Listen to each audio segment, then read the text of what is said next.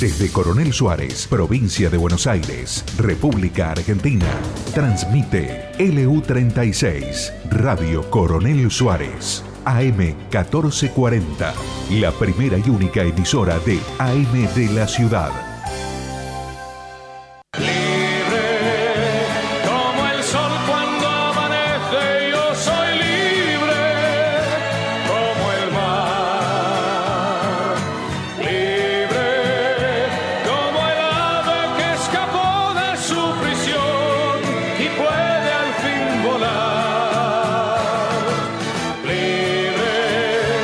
Hola amigos, acá estamos nuevamente con la hemeroteca, hemeroteca con H y con nuestra música de libre de Nino Bravo. Él se inspiró por el muro de Berlín, pero hoy hace 60 años eh, que Rudolf Nureyev huyó de las garras de la KGB hacia Francia, en el aeropuerto se quedó y se salvó de las garras del socialismo al que nos quieren llevar nuestros cráneos políticos. Eh, ¿Qué tal? ¿Cómo andan María, Rocío, Nico? Hola Martín, ¿qué Hola, tal? ah, hola Iván también. Siempre que estás atrás mío no te veo yo ahí. Muy buenas. ¿Qué haces Martín? Eh, lo que decís de Nino Bravo y el cuento, y los otros cuentos tan terribles de las historias en la lucha de la libertad, resulta incluso esto más chocante todavía recordar las palabras de la expresidenta el lunes. Eh, ella habló de libertad, aunque parezca mentira, y yo quisiera decir que a mí me parece una prostitución del concepto de libertad como pocas veces se ha habido. Esto más el atropello nuevamente a la propiedad privada. Otra vez un atropello contra ahora quieren ir contra el sistema de salud privado. El voto de Argentina a favor del déspota en Nicaragua.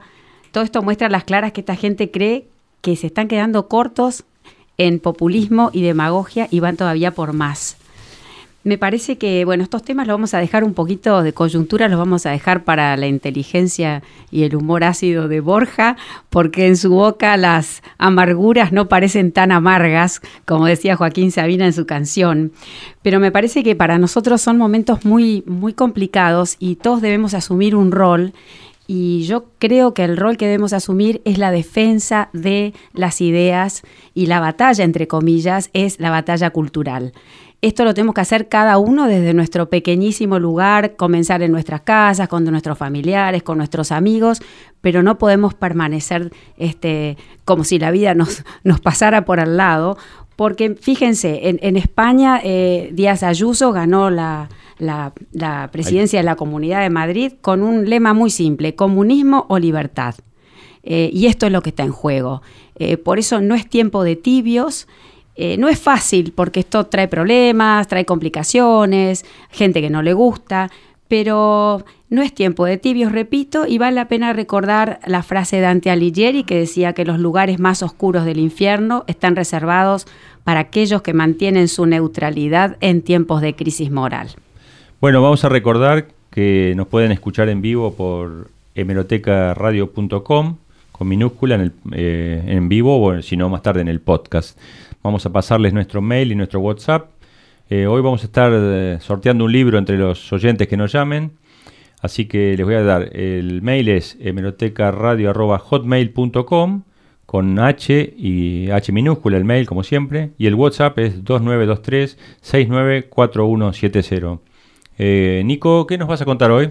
Eh, bueno, hola, hola, muy buenas para todos. Eh, les doy la bienvenida a mi breve sección, donde para los que son nuevos les comento que hago, voy a estar haciendo informes y comentarios, opiniones personales sobre política, economía y también el ámbito financiero.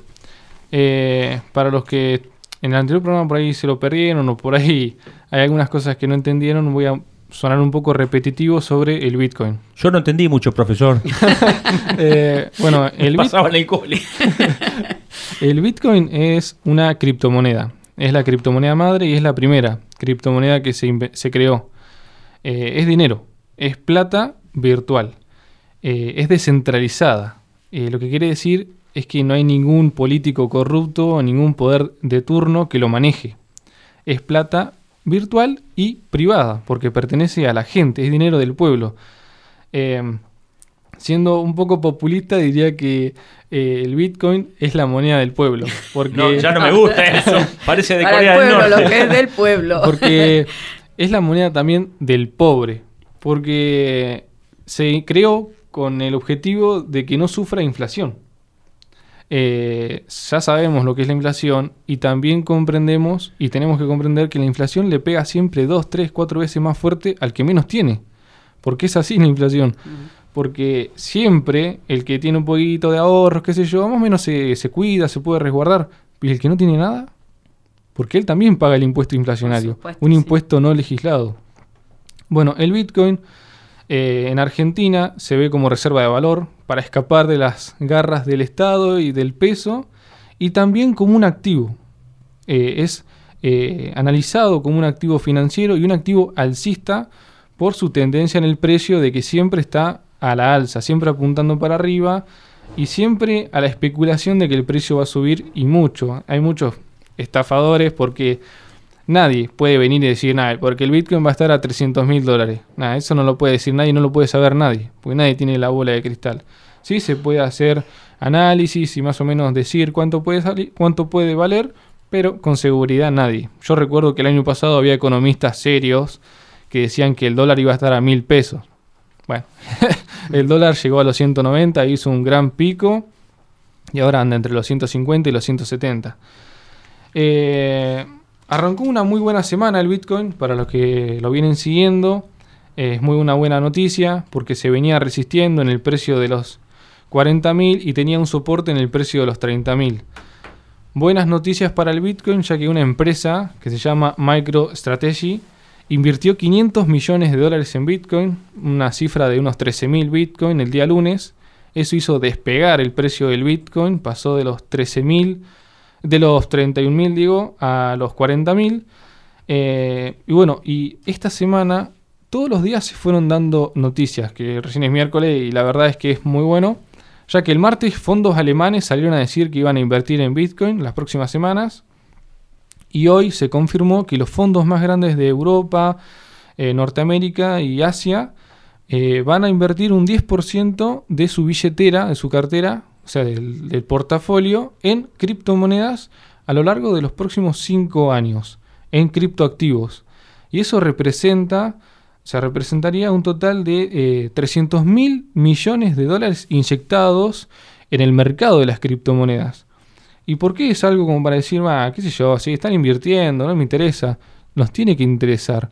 Porque si vemos qué hacen las ballenas y los tiburones, que hacen, que están invirtiendo toda la plata en criptomonedas, ojo, ¿dónde está la trampa? ¿Dónde está la estafa? Si los grandes lo están haciendo, si los bancos, el JP Morgan, el BBA, eh, ahora El Salvador, que también va a hacer que el Bitcoin sea una moneda de curso legal para que la gente compre y vende o cobre, o cobre sus sueldos en Bitcoin en El Salvador, ¿dónde está la estafa? Podemos invertir, podemos entrar. Como siempre voy a estar haciendo mención a que yo no soy ningún gurú, ningún eh, consejero. Lo único que les puedo decir es que si ustedes quieren invertir, investiguen, estudien, saquen sus propias conclusiones, sus propias opiniones, pero no dejen la plata dormida en un cajón. Hagan que la plata trabaje para ustedes. Ok, este.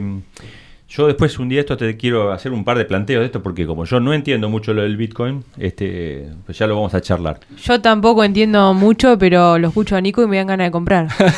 ¿Cómo compras? Hay una cosa práctica a través de una tarjeta de crédito. ¿Cómo, cómo Eh, entras? a- ¿Con qué bueno, pagas? ¿Con en- dólares? En Argentina, eh, el país de lo prohibido, está eh, sumamente prohibido comprar criptomonedas con tarjetas de débitos y crédito. Ah. No se permite, pero lo más seguro es, eh, se llama Binance, que es un exchange, es como si fuera Credit Express, pero internacional y digital. Es una casa de moneda por Hmm. el teléfono, donde, bueno, necesitas un banco o una Ah. billetera o algo, Wallah, Mercado Pago, donde vos tengas tu Ah. plata.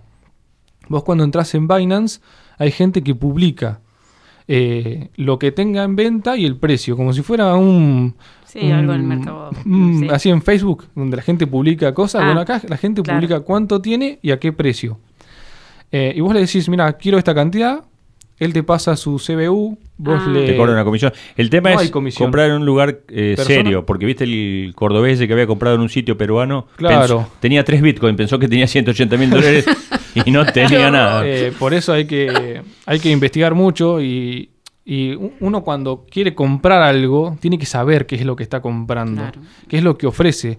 Bitcoin ofrece eh, reserva de valor y algo que no sufre inflación.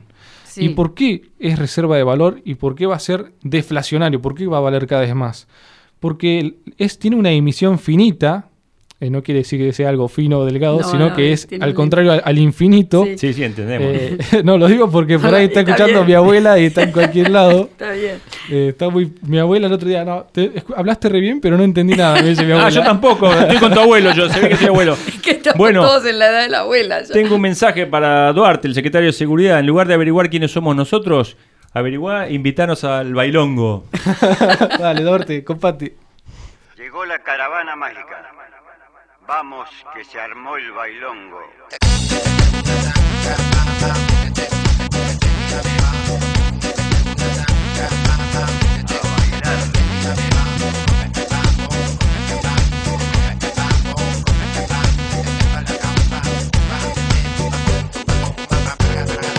Con vos juego esta noche.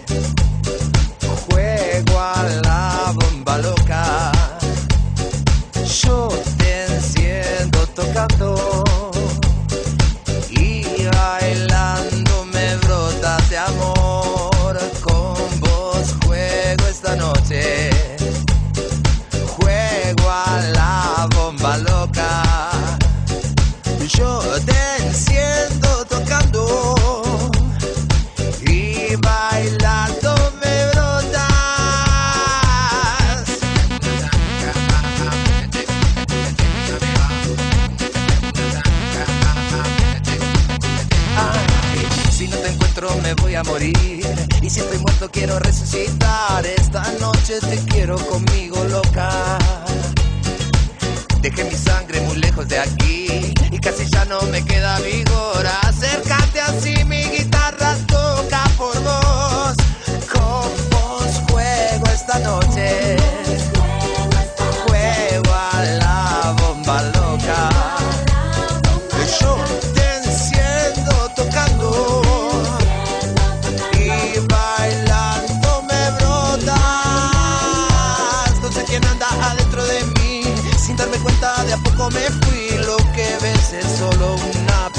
apariencia.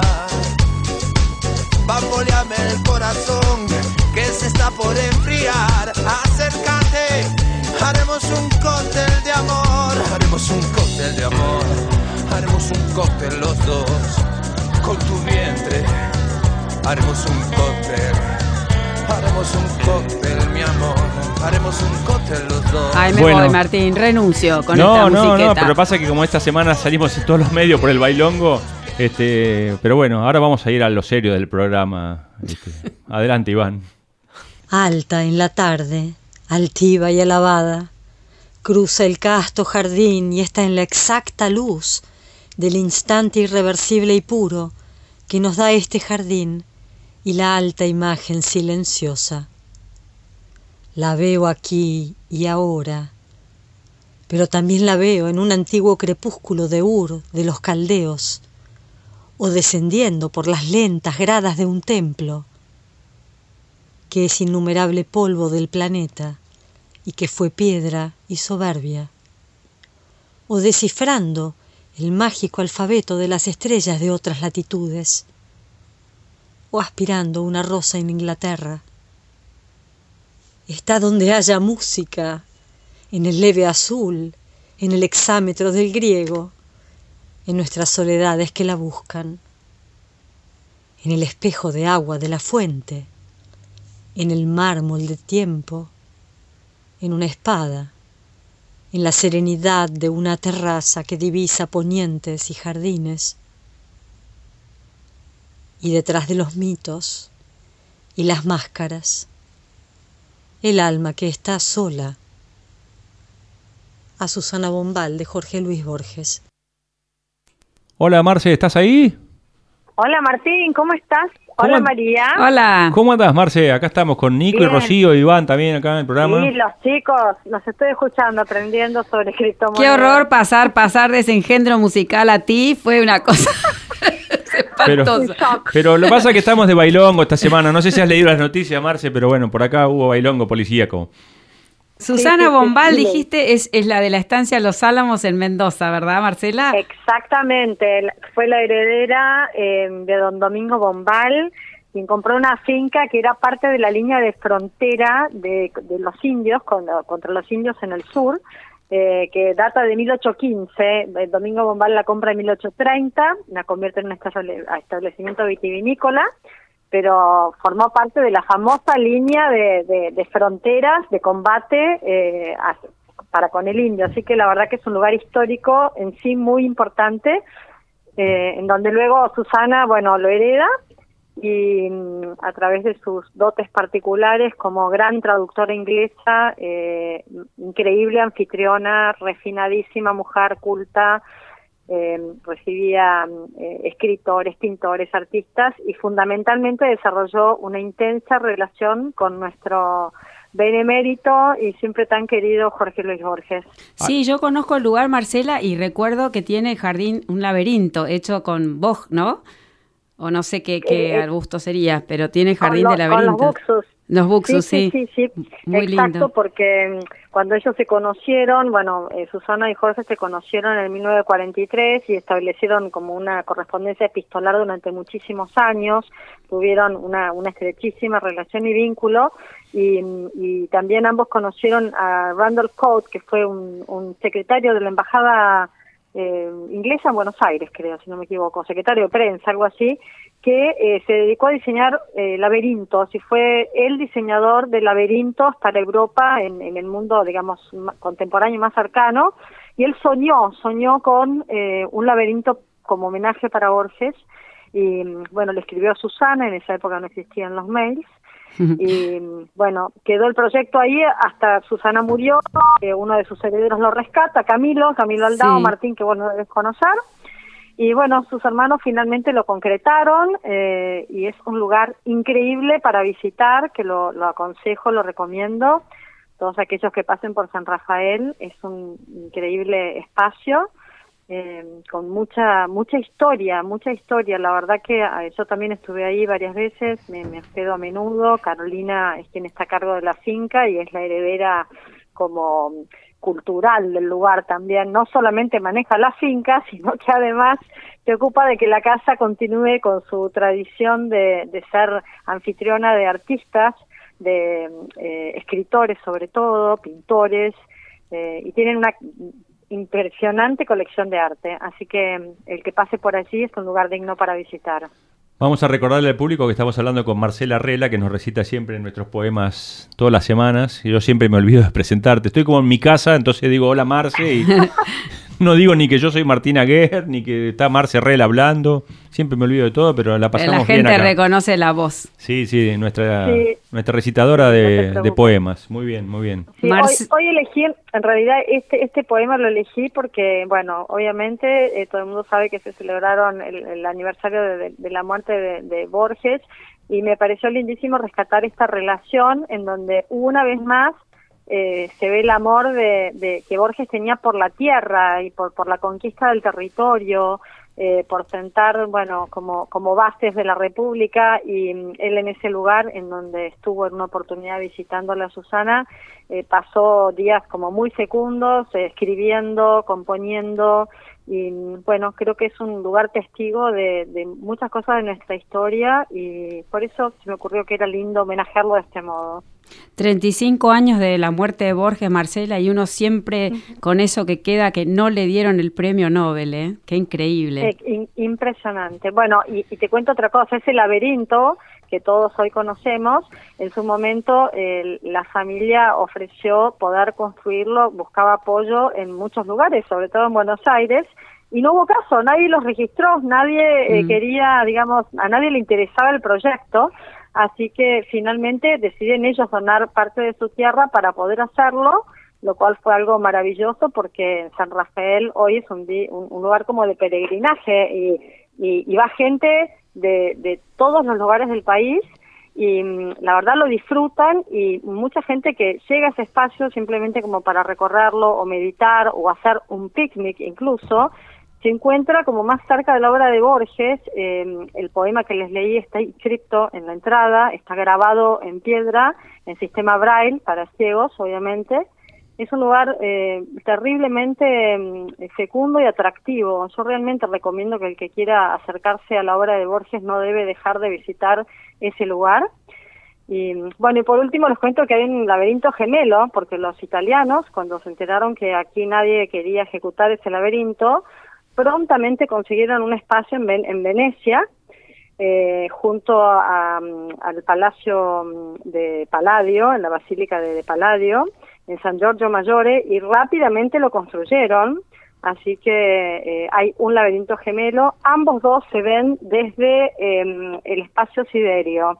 Son reconocibles eh, desde los famosos satélites y, y, cohetes. Dicen que es algo maravilloso cómo se ve, como así como se ven los bosques o las montañas. Está muy bien. Probablemente Borges no haya ganado el premio Nobel por no ser socialista. Mm. Pero bueno, te, agradece, te agradecemos mucho. Y te recuerdo, me hizo acordar este tema que tengo un amigo al que le dicen Borges. Borges porque es borracho y está todo el día, está enterrado en Ginebra siempre. Oye, estamos que ni te digo. Muy maravilloso, muy maravilloso. Bueno, Pero chao. bueno, nada. Gracias, eh. Gracias Chao, Marce, muchas gracias. gracias. Fue Marcela Rela. Fue Marcela Rela para Chao, la hemeroteca.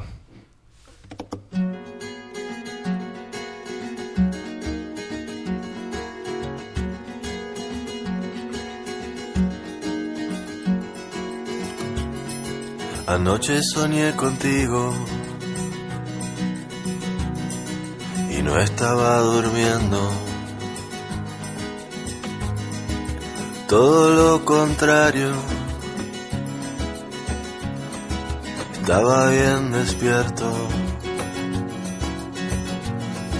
Soñé que no hacía falta hacer ningún esfuerzo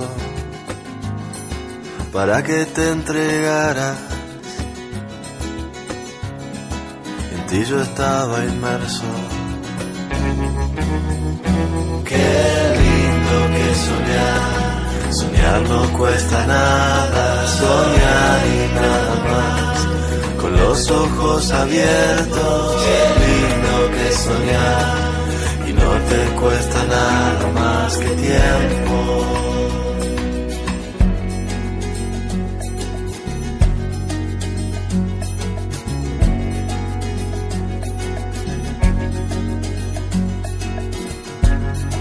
¿Qué hacer con tanta angustia?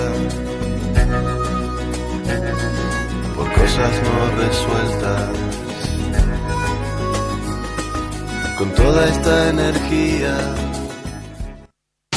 Estás escuchando LU36 AM1440. Tu radio AM.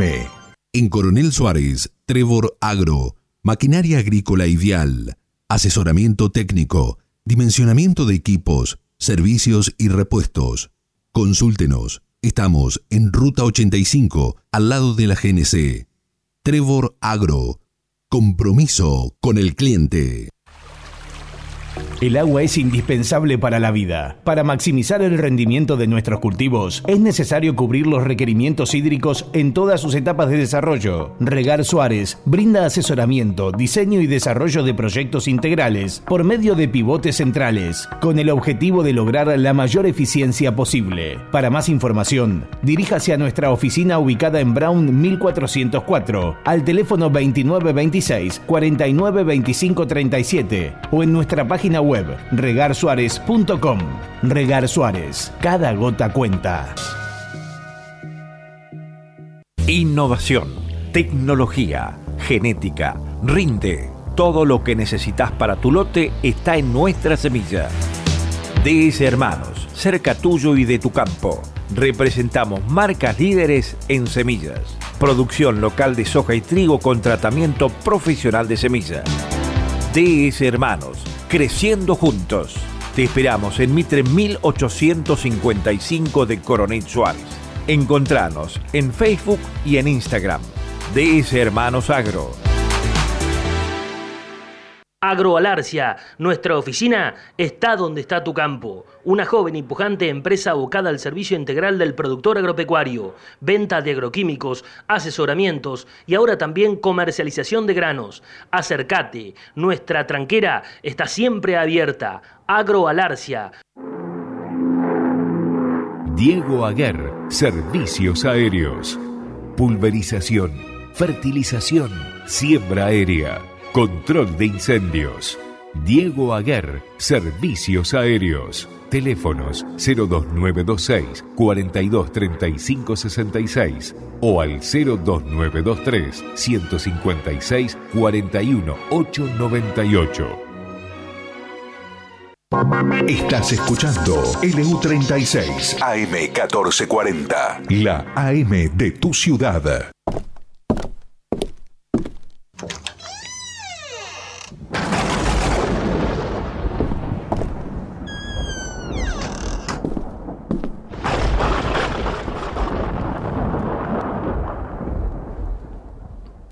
Hola amigos. Qué escándalo, ¿eh? Qué follón. Ese vídeo que anda circulando por todos los medios de una fiesta donde se ve a conocidos oficiales de la policía local entre mujeres mostrando sus pechos.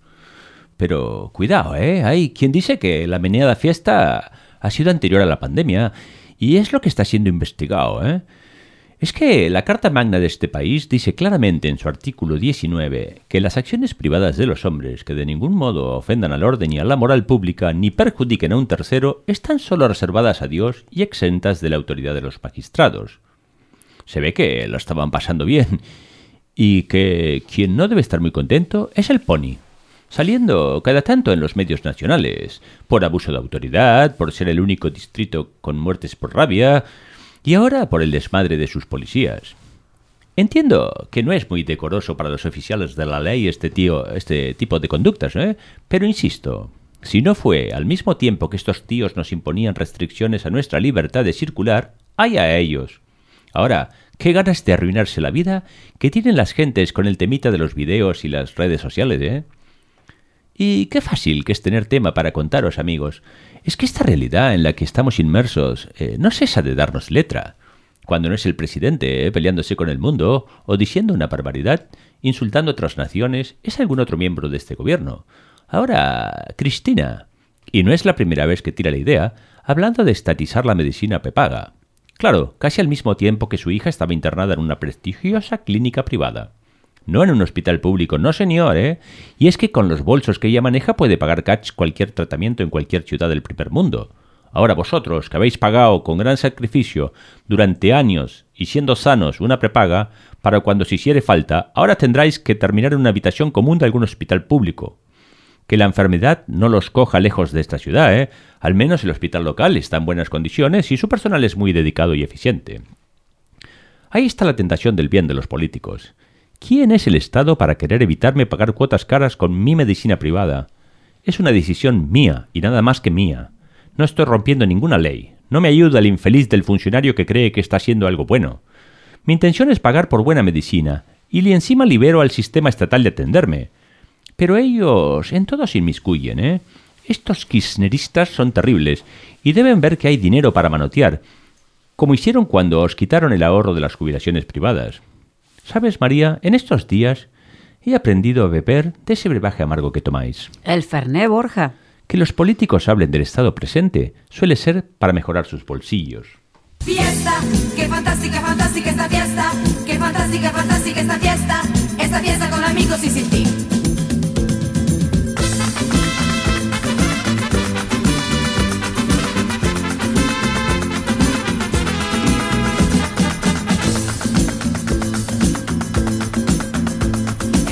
Me siento contenta. En esta noche, en esta noche. Ha parecido lo que yo esperaba. Ha parecido, ha parecido. No se parecía nada a él. Me ha mirado con los ojos tiernos y me ha dicho que era culpa suya. Al diablo con la libertad. Y me ha dicho si no estás tú, ¿qué voy a hacer si no estás tú? Y he sabido que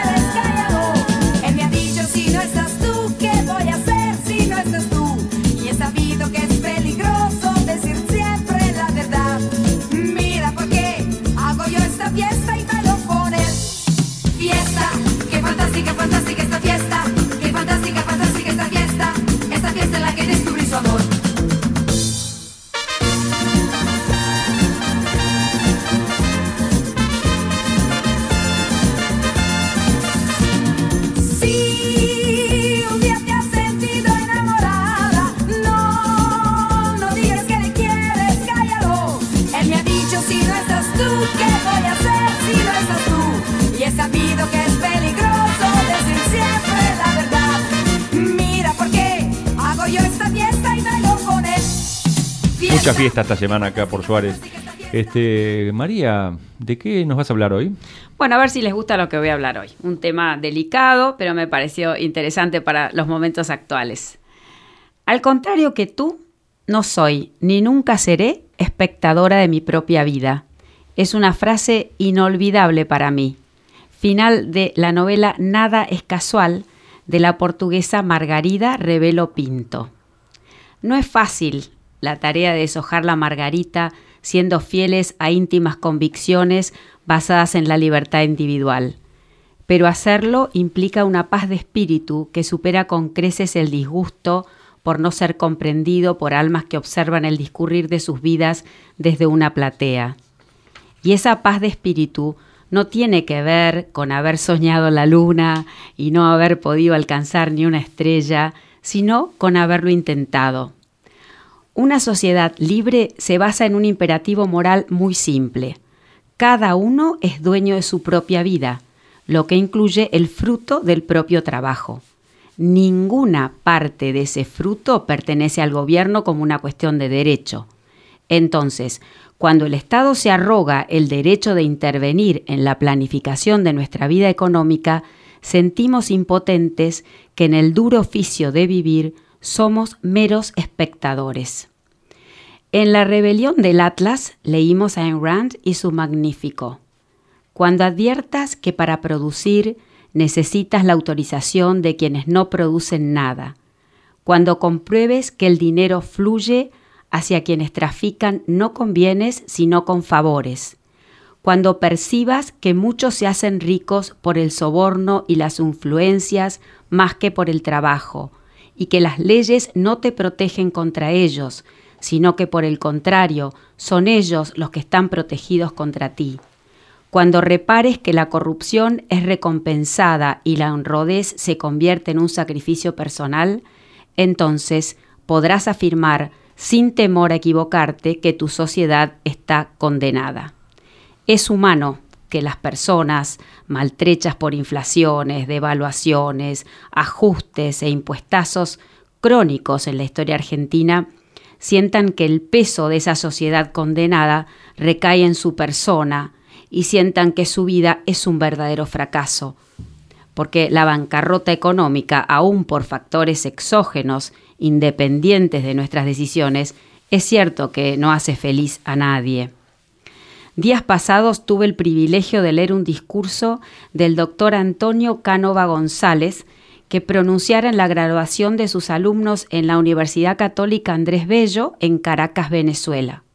Imagínense plantarse frente a un grupo de chicos recién recibidos, con todas las ganas de iniciar su carrera profesional, ganar dinero, progresar en un país al borde del abismo, como es Venezuela. ¿Qué decirles? ¿Cómo animarlos a no emigrar? Pues esto les dijo el admirable profesor. Fracasé en el plano económico y estrepitosamente. De lo que estoy hablando es de la primera acepción del diccionario de la lengua española de la palabra fracaso, relativa a medios económicos. Ahí fracasé. Y hablo de hechos, de dinero, que como todo en economía se puede medir con precisión de céntimos. Estoy consciente de que esta quiebra económica no es mía, el fracaso es de este país, de esta sociedad despedazada. ¿Qué puede esperarse de un sistema liberticida y estatista? Obvio que castiga a los productores y premia a los creadores. ¿No lo ven? Es perverso. Te arruina si eres decente y trabajador y te hace subir cual cohete si eres cruel y ladrón. Personas valiosas y útiles se piensan fracasadas cuando no lo son. Quizás no lo vean, porque el propio Estado se ha creado su religión y al educar a todos de forma, entre comillas, gratuita, pero obligatoriamente, nos la ha inculcado antes de que podamos reaccionar. Esta tolatría, en definitiva, es la gran materia que nos dan en la escuela. ¿Cómo emerger si nadamos en aguas traicioneras? ¿Cómo unirse abajo si esta tierra se hunde? La felicidad real es la que promueve la autorrealización, la que genera autoestima. La idea misma de autoestima es algo que se gana, es lo que aparece luego de alcanzar las metas que nos hemos trazado, que nos hace sentir valiosos, capaces, invencibles. La felicidad es esa sensación de gloria luego de alcanzar con trabajo y esfuerzo, honestamente, sin dañar a los demás, nuestros buenos propósitos. La felicidad se construye día a día en la medida que enfrentas la vida, tus retos y sus pruebas de una manera que te hace sentir orgulloso. Importa, pero no tanto entonces cuán abultada sea tu cuenta bancaria. La clave de la felicidad está buscarle un sentido a la vida, algún objetivo que te inspire y te lleve a entregarte, a intentarlo con pasión. Incluso algún sufrimiento que te rete a superarlo o algún amor que te lleve a hacerte mejor. Aun si fracasas habrá valido la pena, en la medida que vivas para ello, sin corromperte, nunca tendrás nada que reprocharte. Los circuitos cerebrales que se activan con las gratificaciones económicas son los mismos que generan satisfacción por el fruto del contacto humano y por ganarse el respeto y la admiración de los demás. Por eso es que incluso en los lugares más hostiles y en las circunstancias más desesperadas, siempre hay una oportunidad para sentirse satisfecho con uno mismo y ser feliz. Desde un país en cuyo espejo pronto nos veremos reflejados si no damos un golpe de timón, termina el honesto, humilde y sabio doctor Cánova. No sé cómo hacer dinero decentemente en un sistema socialista como este tan perverso. Me parece que es muy difícil. Solo sé que si se corrompen, recuerden que se lo decía a los alumnos, y se acomodan y se hacen parte de este sistema aniquilador, serán infelices. Eso los podría llevar al fracaso. Fracaso, ese sí, total.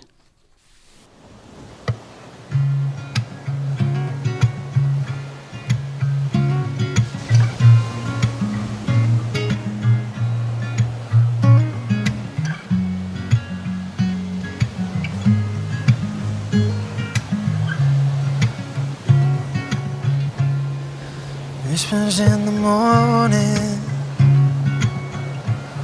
of love asleep inside. I'm rolling by like thunder now as I look into your eyes. Hold on to your body, feel each move you make. Your just warm and tender, love that I could not forsake. Cause you're my lady,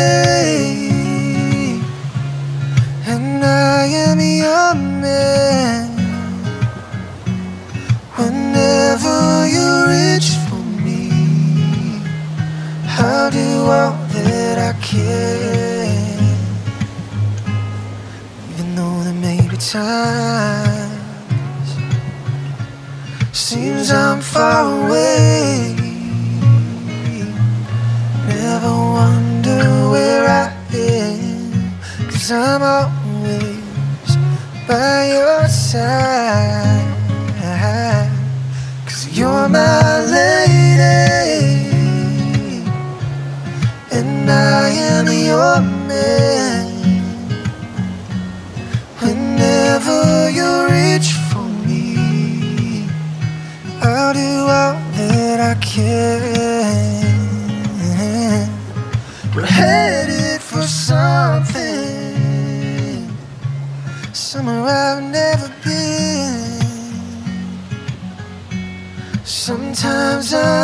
frightened, but I'm ready to learn of the power of love. Oh, the sound of your heart beating made it clear suddenly. This feeling that I can't go on is light years. You're my lady. And I am your man. Whenever you reach for me, I'll do all that I can. We're headed for something, somewhere I've never been. Sometimes I am frightened, but I'm ready to learn of the power of love. Sometimes I am frightened, but I'm ready to learn the power of love. Bueno, y esta semana justo va a ser el 20 de junio, eh, creación de nuestra bandera. Eh, qué interesante, ¿no, María? Sí, El- viste que es importante eh, re- recalcar que el 20 de junio se celebra por la muerte del general Belgrano. Sí, en este país festejamos justo los días de la muerte del- en lugar del nacimiento, es medio incómodo, pero bueno, eh, el general Belgrano, que en realidad era abogado, era cualquier cosa menos general, Sí. y tuvo que ser de general de la Revolución de Mayo. Un gran hombre, ¿no? Murió en la misma habitación donde nació, con su cama común y con mueble. Este, Sí, sí. una, Cada vez que le dieron un premio por algún, algún eh, ¿cómo se dice? Un premio por alguna cosa que hizo, lo donó para escuelas o... Sí. Creo que se terminaron de, de fundar 100 años después las escuelas que él donó. Sí, eh, este, como lo define Mitre, ¿no? Un gran hombre que dio todo y no pidió nada. Bueno, el tema es que él, a orillas del Paraná, cuando estaban eh, eh, justo ahí en la zona de Rosario, eh, usaban la escarapela celeste y blanca, entonces armó una bandera que el- la Junta enseguida le dijo que la esconda. Sí, lo retaron, y que la y la juraron recién al año siguiente en Salta, después de la batalla de Salta, este, en lo que ahora se llama el río Juramento, justamente por ese tema. Eh, la, la canción que vamos a poner ahora es eh, un aria de una ópera, que es la que cantamos toda la vida en el colegio, que nunca supimos que era un aria de una ópera, y la cantábamos todos felices en las mañanas frías del 20 de junio en Sí. el patio. Qué Que la- lindos recuerdos, ¿no? Que el- se cantaba la- eso. sí, ¿eh? pero la pasábamos bravo, ¿eh? porque 20 de junio se pone áspero el patio y, y- y bueno, pero cantábamos un aria de una ópera. Mirá Y qué somos- nivel, qué país que éramos que, que nuestra canción de la bandera es un aria de una ópera. Nosotros con Martín somos de la camada que formábamos, hacíamos fila y poníamos el Sí. hombro, ¿te acordás? La mano en el hombro de adelante. Era Había que mantener distancia Sí. y los zapatitos lustrados. Sí. Muy Pero lindo. bueno. Y la canción esta es muy linda, la verdad que es muy linda, muy emotiva. Muy emotiva, sí. Cuando la cantó José Cura en Praga hay un video, el tipo se emociona tanto que se equivoca y repite la frase, así que en el bis Siempre la un- tuvo que cantar bien, correcta. el himno también es muy lindo. Pero ahora la vamos a escuchar una versión de Aurora cantada por Volonté, que es un sobreviviente del crucero General Belgrano, justamente. Mira, contamos un poquito el argumento de qué se trata la ópera Sí, rápidamente. breve, es, una, sí. es un romance entre. Es como un Romeo y Sí, Julieta Romeo y en Julieta, Córdoba. Claro. En 1810 era una mezcla, porque en realidad la bandera no estaba creada en 1810, pero el, cre- el creador que era Paniza, era el que- Paniza, Héctor Paniza, que fue un célebre, eh, fue un, un libretista de Giacomo Puccini. O sea que mirá lo importante que Sí, era. estudió en el Conservatorio de Verdi o algo así, y, y el que escribió fue otro. El, Ay, no el lo que tengo, la letra. sí, era pero otra- dos el personas que escribió la letra de. Aurora fue el mismo que escribió Madame Butterfly Sí. y un par de, de óperas muy famosas. Sí, A claro, porque nivel. este hizo la composición musical, Héctor Claro, Paniza, y dos es- la es escribieron. maestro- que Pa- no País- recuerdo. Paniza es el maestro. Sí, y- exacto. porque encima la escribió en italiano, Sí. Paniza. Como se estudió ahí con Verdi, la escribió en italiano, así que se tradujo en el siglo, en el, 20 en el 40 y pico. Sí, se 43. tradujo en el cuarenta y pico, tiene muchas incongruencias idiomáticas e Y históricas. porque era complicado traducirla Claro, del italiano. Pero, no deja de ser muy linda y muy solemne. Sí, vamos a, a escuchar la versión de Volonté.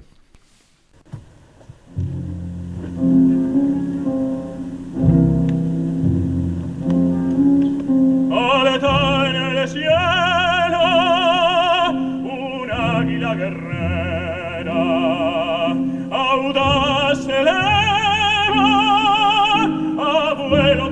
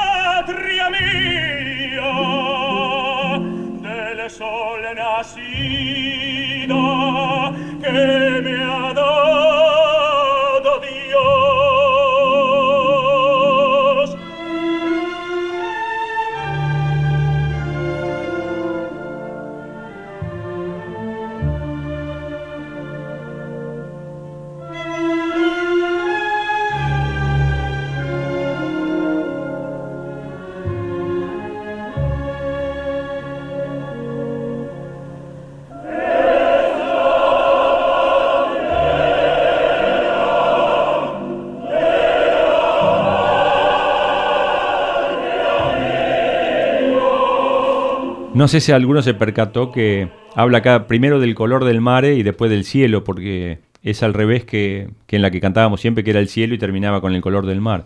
Pero en la, en la versión italiana decía siempre primero el color del mare de- y dopo el color del cielo. A ver, eh, Rocío, ¿con qué nos vas a sorprender hoy? Y hoy traje un tema que fue bastante polémico en Twitter esta semana. Nuestra vicepresidente, Cristina, criticó a quienes cuestionan las restricciones en nombre de la libertad. Dijo, libertad para mí y que se joda el resto no es verdadera libertad.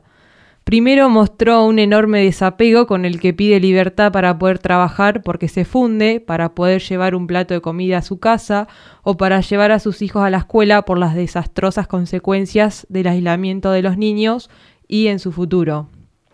La vicepresidente puede expresar como cualquier ciudadano sus consideraciones sobre la libertad, pero no puede decidir sobre la libertad de los otros porque justamente de eso se trata la libertad. Es diversa. Y porque obviamente a la libertad no la regula Cristina, aunque quisiera. No hay libertad verdadera o falsa, hay libertad. Y en general radica justamente en diferentes miradas ante los asuntos públicos, porque de eso se trata la democracia. Ese es el problema del kirchnerismo, no le gusta la libertad. Lamentablemente, la intolerancia con el que piensa distinto baja como ejemplo desde el poder y genera un sistema de cancelación del que piensa diferente. No es delito pensar distinto a un gobierno, delito es la corrupción. No es delito pensar distinto a un gobierno, delito es lo que no aguantan más los vecinos que sufren la inseguridad sin tregua. Y tampoco es delito hablar como uno quiera. ¿Dónde empieza la eliminación de los otros si no es un derecho a ser quienes son, o pensar libremente, a desarrollarse como elijan de acuerdo a la ley? Pensar diferente no es delito. Los delitos están escritos en el Código Penal y en todo caso, la que tiene varios problemas de este tipo es Cristina.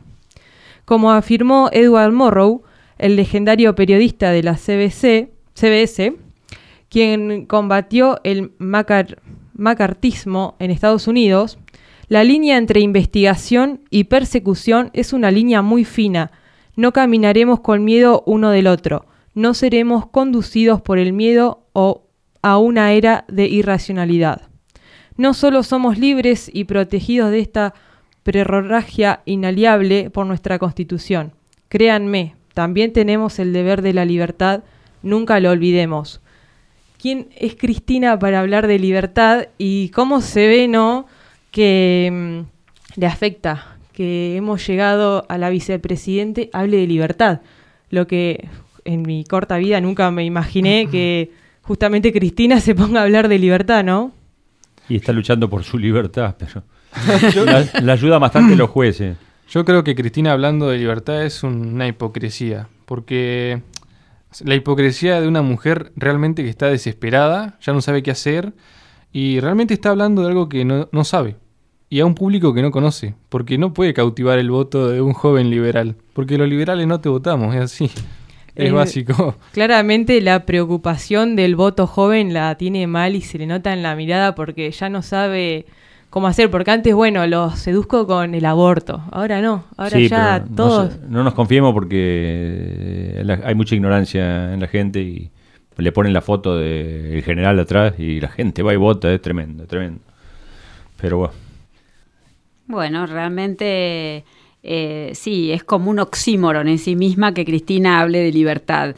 Eh, es, casi para un análisis psiquiátrico, diría, porque no se puede entender eh, que vaya a captar a los jóvenes que han sido cautivados por, por Javier Milei, que reivindico su figura 100%. Podrán no gustarles el pelo, dice malas palabras, pero es una persona académicamente muy formada, con una base técnica muy importante, que haya sabido llevar a un público joven y los ha cautivado en las ideas de libertad como nadie lo ha hecho y merece, eh, en lo que a mí respecta, todo mi reconocimiento. No, esta mujer no le llega ni a la suela de los zapatos. Lo que decías, Martín, respecto al cuadro va y voto, eh, ya realmente el joven que es kirchnerista en estos momentos, realmente tenemos que hablar de una enfermedad mental porque es imposible desde cualquier ángulo que lo veas defender a este gobierno. Sí, lo pasa que la conversión de convertir gente que vive del Estado, eh, o sea, convertir parásitos en víctimas es una muy buena estrategia.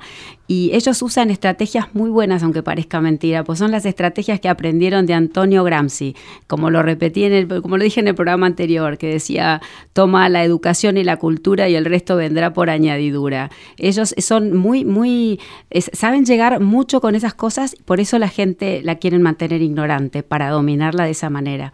Qué triste. Viste que este fin de semana termina la veda de exportaciones y estoy temblando porque los funcionarios hablaron de que tenían que hacer un plan ganadero. Yo cuando, cuando el Estado se pone a hacer un plan de algo, la caga, la caga, porque van a hacer alguna macana y vamos a arruinar algún sector. Este, por ejemplo, la soja en este país surgió espontáneamente. No es que hubo un plan ganadero. Está bien, eh, el gobierno trajo, creo que unas bolsas en su momento, pero el negocio de la soja inició porque la gente le interesó y, y- y porque puso, invirtió su plata y se arriesgó en un cultivo nuevo y explotó sin que hubiera un plan de decir vamos a, a sembrar soja. Este, es cierto que la trajeron en aviones de la Fuerza Aérea, pero las primeras semillas, pero, pero no fue que hubo un plan así específico. Es como cuando vinieron los inmigrantes, no había un plan este, muy armado. Estaba el hotel de inmigrantes, todo, pero la gente venía porque había, porque Argentina era rico. No porque el gobierno le iba a asegurar el plan, porque llegaban y los tiraban en el interior o en hotel de inmigrantes y que te arregles.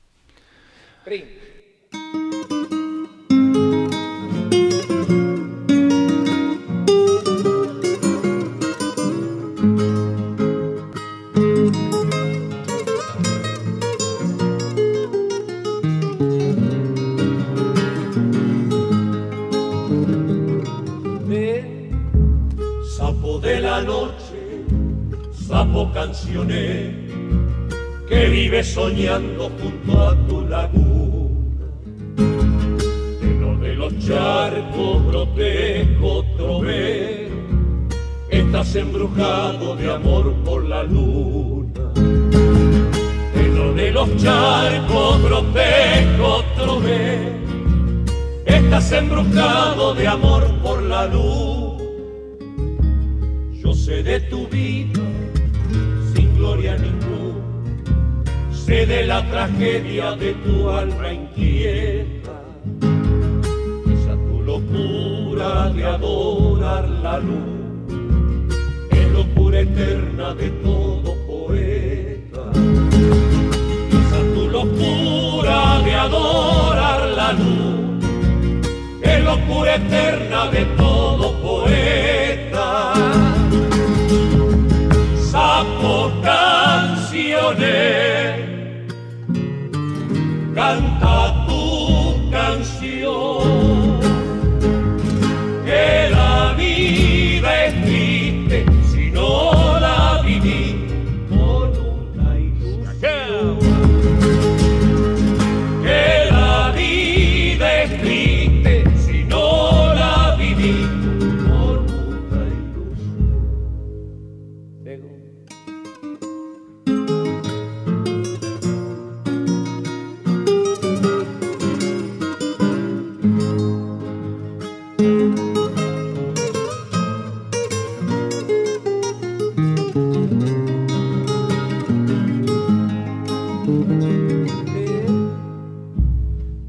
sabe feo, feo y contrahecho, por eso de día tu fealdad oculta.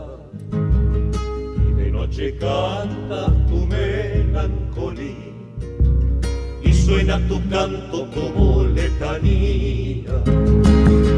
Y de noche canta tu melancolía. Y suena tu canto como letanía repican tus voces en franca porfía tus coplas son vanas como son tan bellas ¿No sabes acaso que la luna es? Porque dio su sangre para las estrellas. ¿No sabes acaso que la luna es? Dio su sangre para las estrellas. Sapo Bueno, vamos a cambiar de sapo ahora, vamos a hablar del llanero solitario, ¿no? Porque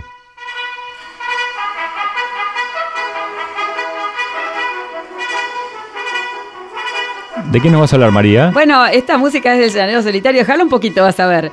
En realidad, saben que esto, el, famo- el Llanero Solitario no la creó para su programa. Se inspiró en una famosa obertura que llama Guillermo Tell. Y es una ópera de Giacomo Rossini que la estrenó en el año 1824. Y cuenta la historia que les traje hoy, que en realidad es, es, es una leyenda. eh. Se trata del legendario héroe suizo que muchos nostálgicos recordarán, el famoso Guillermo Tell. No se sabe si existió realmente, pero bueno, e- es un personaje lindo para contar historias a los chicos. Eh, bueno, Suiza, Martín, no siempre fue un país como lo vemos ahora, viste, tranquilo, neutral, todo ordenado. Siempre hay un pony en la vida. de- Había un tirano, un tirano que se llamaba Kessler. Y un día instaló un poste Era en del una... 2, Kessler. Era- Kessler del 2.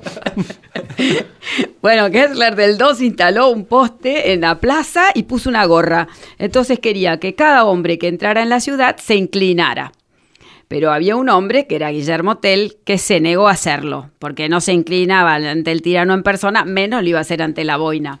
Gessler se enteró y se enfureció. Temía que otros hombres lo copiaran y, bueno, lo desobedecieran y se le revelara el país entero. Así que decidió castigarlo y no tuvo mejor idea que urdir un plan cruel ordenó a sus guardias que llevaran al hijo de Guillermo Tell a la plaza y le pusieran a Martín en la cabeza una Manzana. manzana, ¿te acordás? Sí, siempre juego con pipa con ese Sí. tema de la manzana. Y entonces tenía, eh, porque Guillermo Tell era muy bueno con el arco y la flecha, entonces eh, le ordenó que eh, en realidad él quería que sea víctima de su propia destreza. Entonces le ordenó a Guillermo Tell que tenía que apuntarle a la manzana bueno, tenía que apuntarle a la manzana. El pobre Guillermo le suplicó que, no lo haga porque los nervios tenía miedo de matar al hijo. Pero el tirano lo amenazó y le dijo, bueno, si no lo haces, mis soldados matarán al niño ante tus ojos. Bueno, y nomás el valiente Guillermo Tell calzó la, eh, calzó la flecha en el arco, apuntó y disparó. El niño firme, tieso, porque confiaba plenamente en la destreza de su padre. La flecha atravesó el aire, se clavó en pleno centro de la manzana y se la llevó volando. La gente feliz gritaba de alegría. Cuando Guillermo Tell se marchaba del lugar, una flecha que llevaba escondida bajo la chaqueta se le cayó al suelo. ¡Vasallo! exclamó Gessler. ¿Qué significa esa segunda flecha? Tirano, le respondió Guillermo Tell con orgullo. Esta flecha era para tu corazón si yo hubiera lastimado a mi hijo. Bueno, se cuenta poco tiempo después que Tell le disparó al tirano con una de sus flechas y así liberó su patria. Y hoy Suiza es lo que es gracias a Guillermo Tell. Me gustó esta historia porque, bueno, abundan los, los, no sé si tanto tiranos, pero que pichones de tiranos hay, hay. Sí, sí. Algunos son chiquitos, pero son bravos, sí. Pero bueno, vamos a ir despidiéndonos para hasta el fin de semana que viene. No tenemos nada contra Kessler de la colonia, porque es- creo que es el técnico independiente, ¿no? Este es Gessler. Era Ah, con este G, me ¿eh? estaba equivocando con el técnico Era- era con independiente. G, sí. Sí, bueno, bueno, eh, me parece que es el. Día del Padre. No sé si quieren este, ¿El domingo? un saludo. El domingo es el Día del Padre. Sí, bueno, vamos a saludar a. Bueno, Bueno, nosotros, Martín. Nosotros un recuerdo un recuerdo. al- Yo, en realidad, la verdad que no, no me importa mucho el Día del Padre, porque, bueno, celebro todos los días haber tenido el padre que tuve, lo recuerdo siempre, aunque no esté presente conmigo, así que un beso al cielo para él. Yo también. Al- a tu padre también lo mi, recuerdo vieja- tanto. mi viejo siempre, todavía me encuentro con gente y me habla de mi viejo Sí, todavía, 40 eh, años después, así que imagínate. Es que tu papá es una persona Sí, inolvidables, Pero la bueno, verdad. un feliz día para todos los Sí. padres y yo voy a estar esperando la carta de mi hija.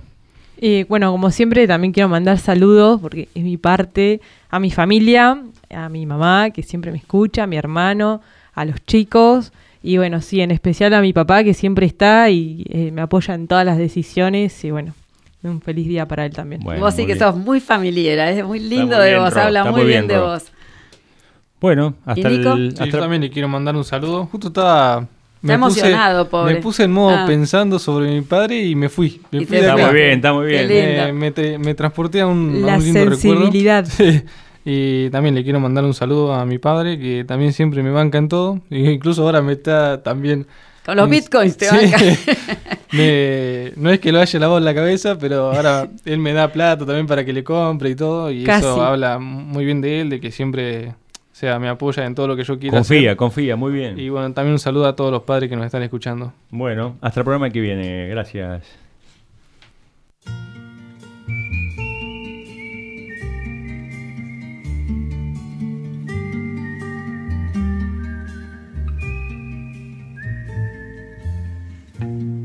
Laetitia, je ne savais pas que tu étais tout Un oiseau chantait tout près de moi,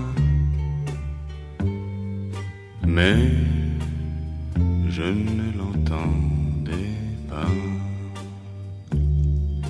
Et tu vivais innocente, éphémère.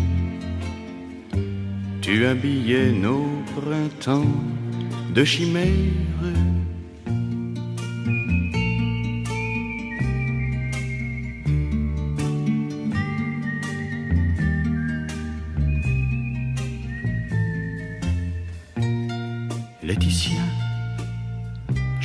Savais pas que la vie n'est rien sans toi.